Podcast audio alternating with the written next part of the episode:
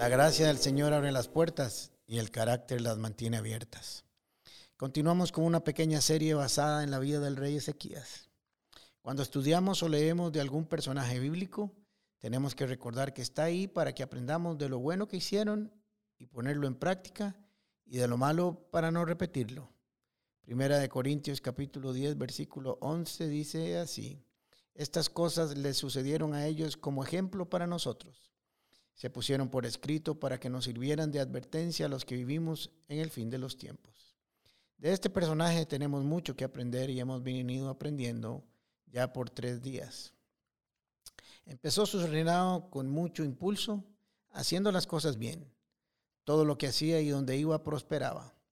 Por trece años lo hizo según la voluntad del Señor. Pero un día, un día echó para atrás, cuando el temor tocó la puerta y se dio ante él. El temor es un mal consejero. Es el amigo de nuestro enemigo. Por eso no es exclusivo de Ezequías. Muchos personajes bíblicos se dieron frente a él. Y creo que todos de alguna manera u otra hemos cedido frente a él. Es el gran enemigo de la fe. Es lo contrario de la fe, el temor.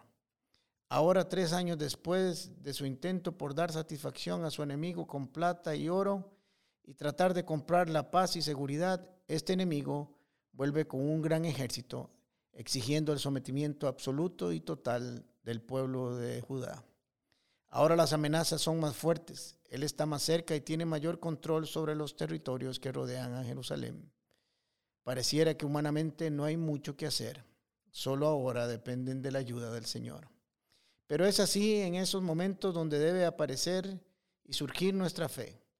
Es en esas situaciones donde se pone a prueba el material con que estamos hechos.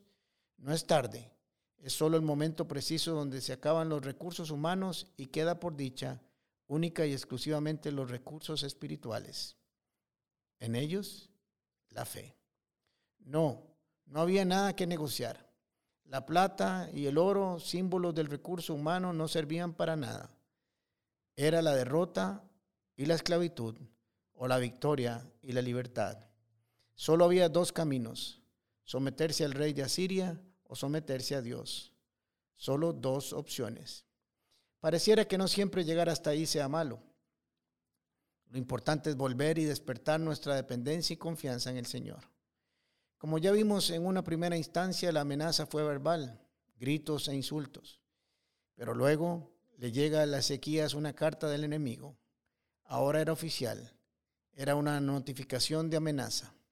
Leamos un resumen de la misma. Tú, Ezequías, rey de Judá, no dejes que tu Dios en quien confías te engañe cuando dice, no caerá Jerusalén en manos del rey de Asiria, porque eso no será así. Oiga cómo funciona el enemigo. Su trabajo es que dejes de confiar en el Señor, que el Señor no es digno de ser creído. Eso siempre vendrá a nuestros oídos que debía escoger Ezequías en quién creía, si en sus amenazas o en la confianza en Dios. Pero aquí nos encontramos una gran lección de la cual debemos de aprender y acostumbrarnos a practicar todos. Dice las escrituras que cuando Ezequías recibió las cartas, subió a la casa de Jehová, las extendió en su presencia y le dijo, Señor, estas cartas no son para mí, son para ti se tenían que acabar los dimes y diretes entre mensajeros del enemigo y sus asesores. Ahora Ezequías toma la amenaza por escrito y la lleva a la misma presencia del Señor. Ahora, por así decirlo, sería una guerra entre Sennacherib y Jehová. Ezequías hace esta oración y le dice al Señor, pon atención, Señor, y escucha. Abre tus ojos, Señor, y mira. Escucha las palabras del enemigo que mandó a decirnos todas esas ofensas contra ti, contra el Dios viviente. Qué impresionante la acción de Ezequías. Había entendido que esta batalla, si se peleaba con su propia estrategia o fuerza, la volvería a perder. Ya se había dado cuenta que sus estrategias no funcionaban. Había perdido en el primer round. Pero en este segundo round dejaría que la peleara el Señor por él. Así la victoria estaba asegurada.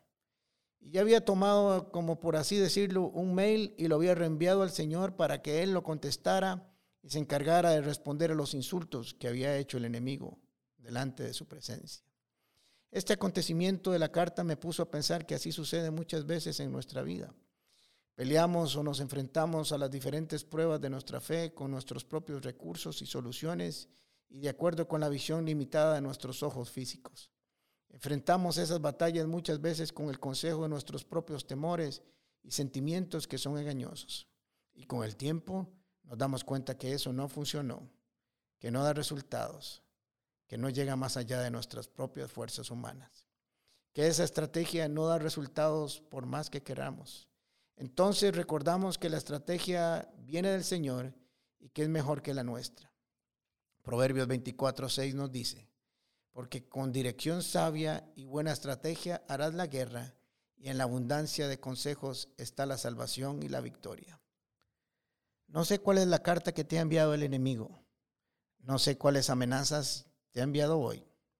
No sé cuáles son los argumentos con que trata de debilitar tu fe. Pero ¿por qué no te tomas un tiempo para que así como el rey Ezequías llevó y presentó su carta delante del Señor, tú puedas también extenderla hoy mismo delante de Él? Deja que Él vea y lea todo lo que se ha dicho en contra tuya y contra de Él. Y así Él tome tu causa, luche por ti y te dé la victoria. Salmos 37, 5 dice, entrega al Señor todo lo que haces, confía en Él y Él te ayudará.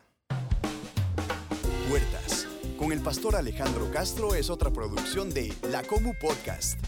Música por Chisco Chávez. Temas de Luis Fernando Caravaca y voz adicional de Jorge Vindas. Y si no lo has hecho todavía, suscríbete a Puertas el Podcast en Spotify o iTunes Podcast. Puedes seguirnos en nuestro Facebook, Instagram o YouTube como Comunidad Paz. Recordad, Paz se escribe con S. ¿Sabes por qué?